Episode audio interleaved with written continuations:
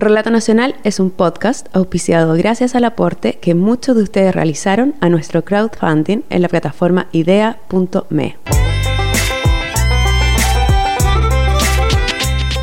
Hola, soy Nancy Castillo y el capítulo de Relato Nacional de hoy se llama Efecto Mariposa y cuenta de la relación que se puede llegar a establecer entre una mariposa y un joven. Una relación donde ambos son unos bichos raros ante la mirada del resto. El protagonista es Fernando Calvo, un joven ingeniero que nada tenía que ver con las mariposas. Para esta bella historia le pedimos al guionista Daniel Castro que escribiera un cuento de no ficción y a Jerónimo Carolo que la leyera. Me gustan los bichos. Siempre me han gustado. De pequeño podía pasarme horas mirando bichos. Hormigas, arañas, gusanos, chanchitos de tierra ¿Sabían que los chanchitos de tierra son crustáceos? Como los camarones o las langostas. Si de niño te gustan los bichos, no hay problema. A todos los chicos les gustan los bichos. Pero si te siguen gustando cuando ya eres un adulto, pasas a ser un bicho raro. Me gusta esa expresión, bicho raro. Una criatura diferente, con una particular forma de ver el mundo. Cuando pienso en un bicho raro, me imagino a un escarabajo caminando por una terraza a pleno sol, avanzando solo, imperturbable, como David Carradine vagando por el desierto en Kung Fu. Así fue como a finales del 2009, mi novia de ese entonces encontró a Tony avanzando con sus patitas por el sendero, intentando llegar hasta el otro lado, ajeno al peligro de todos los pies que podían aplastarlo. Consciente de su probable destino y conocedora de mi afición por los bichos, ella lo levantó y decidió traérmelo. Tony es un bicho, una oruga de 7 centímetros, con vistosos colores y llena de pelitos apuntando en todas direcciones. Cuando llegó, nos caímos bien. Caminaba sobre mi mano haciéndome cosquillas con sus patitas. Para evitar que se perdiera, escogí la caja de una vieja afeitadora eléctrica como su nueva morada. No era algo muy glamoroso, pero para Tony fue más que suficiente. Tanto así que tras unos días decidió formar un capullo y dormirse pasando a su fase de crisálida.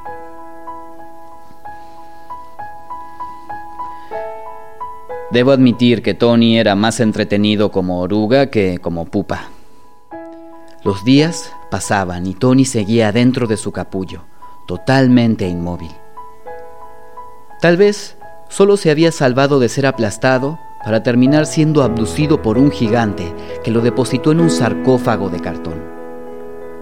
Una momia que futuras generaciones de orugas descubrirían en el fondo de mi escritorio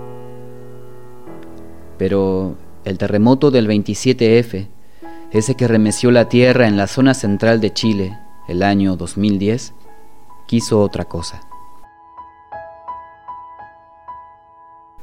Mi casa quedó inhabitable y mientras embalaba todo para mudarme, encontré la caja de Tony. Estaba a punto de botarla cuando toqué el capullo y algo se movió en su interior. Asombrado de que aún estuviera viva, me la llevé a mi nuevo hogar.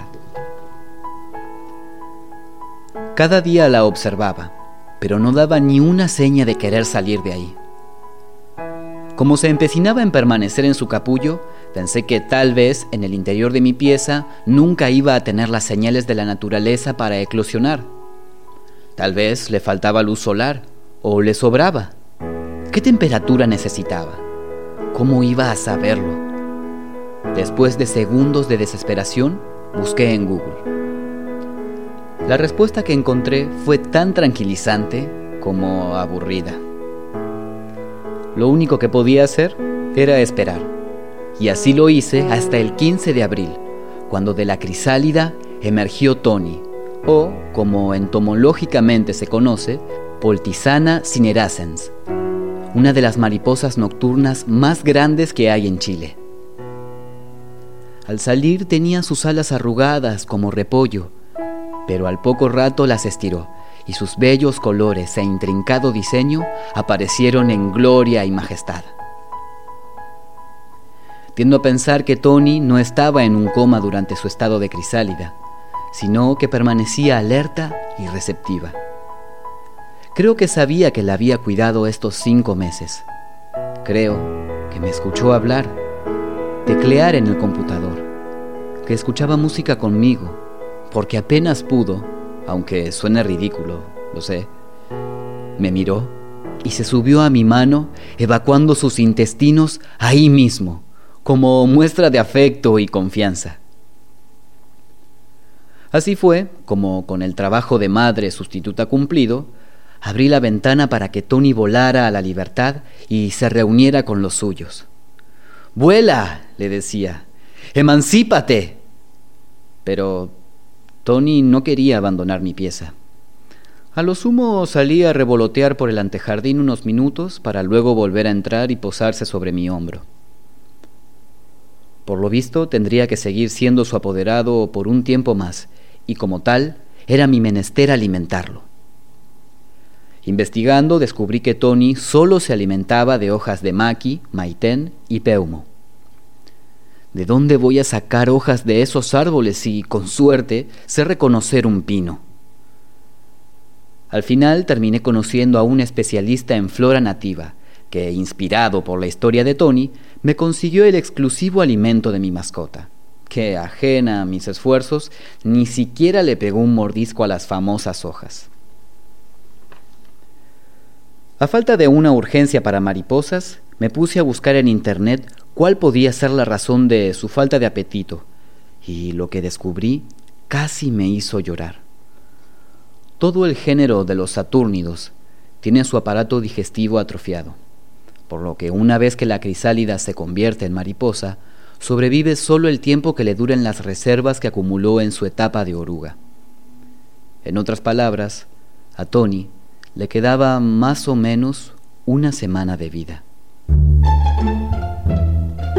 El tiempo pasaba demasiado rápido, y de ver nacer a mi mariposa tuve que pasar a conseguirle pareja. Pero por más que tratara que saliera a conocer a otras mariposas, Tony solo quería estar conmigo. No dejaba que nadie más lo tocara, y por más que le abriera la ventana, prefería quedarse descansando en la cortina o sobre algún chaleco. Pero la naturaleza siempre se abre camino, y así también lo hicieron las feromonas de Tony, que atrajeron hasta mis aposentos a tres mariposas, que, tomando turnos, se apareaban con mi Tony, que en realidad, tras investigar, gracias Google nuevamente, Descubrí que por su tamaño y combinación de colores, y sobre todo porque al día siguiente mis cortinas, paredes y muebles estaban llenas de huevitos, Tony era en realidad Tonia.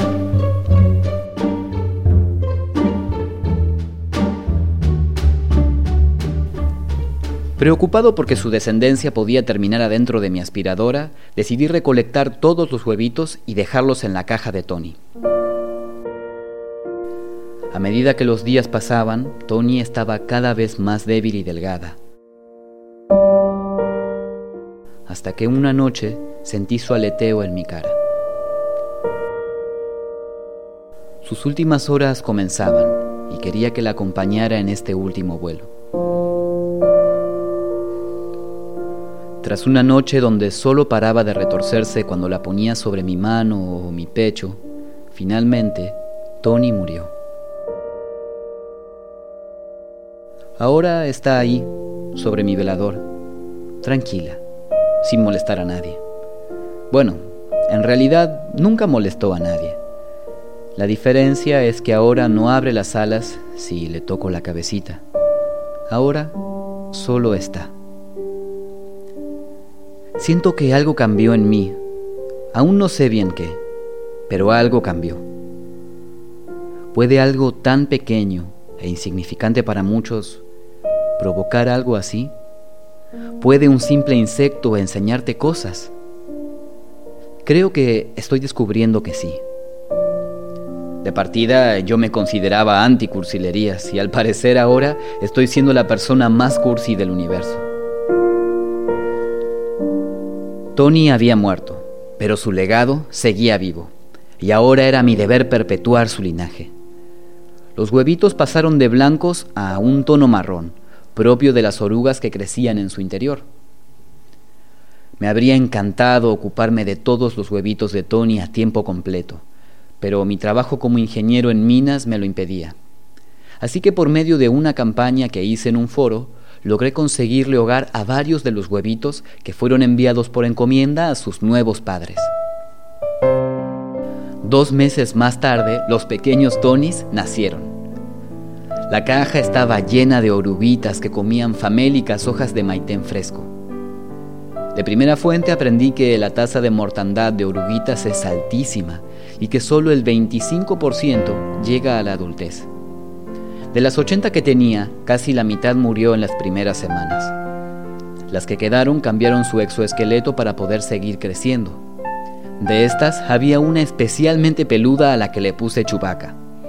Ella fue la única a la que bauticé y lamentablemente no logró llegar al segundo cambio de exoesqueleto.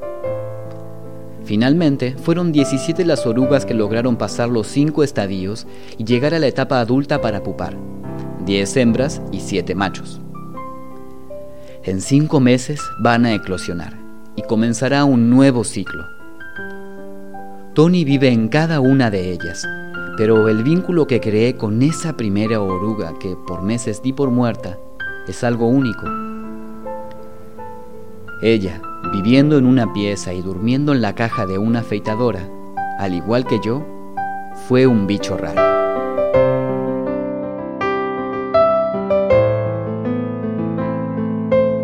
Fernando continuó por un tiempo criando estos bichos raros, como él les dice, y de tanto investigar en Google entró en contacto con una eminencia en la crianza de mariposas nocturnas. Se trataba de un suizo que había pasado su vida recorriendo Latinoamérica buscando mariposas, y él invitó a Fernando a la selva mexicana a buscar estos especímenes. Al año siguiente, el suizo le pidió que repitiera la experiencia y Fernando volvió a pasar noches y noches entre cientos de mariposas nocturnas. Aquí, en su propia voz, Fernando nos dice qué significó para él haber decidido cuidar de Tony. Eh, mi vida probablemente no sería la misma, o sea, no probablemente, derechamente no sería la misma si no, si no hubiera decidido cuidar al bicho en vez de, de dejarlo libre. Ah, ocurrieron muchas cosas en mi vida gracias a eso. Efecto mariposa.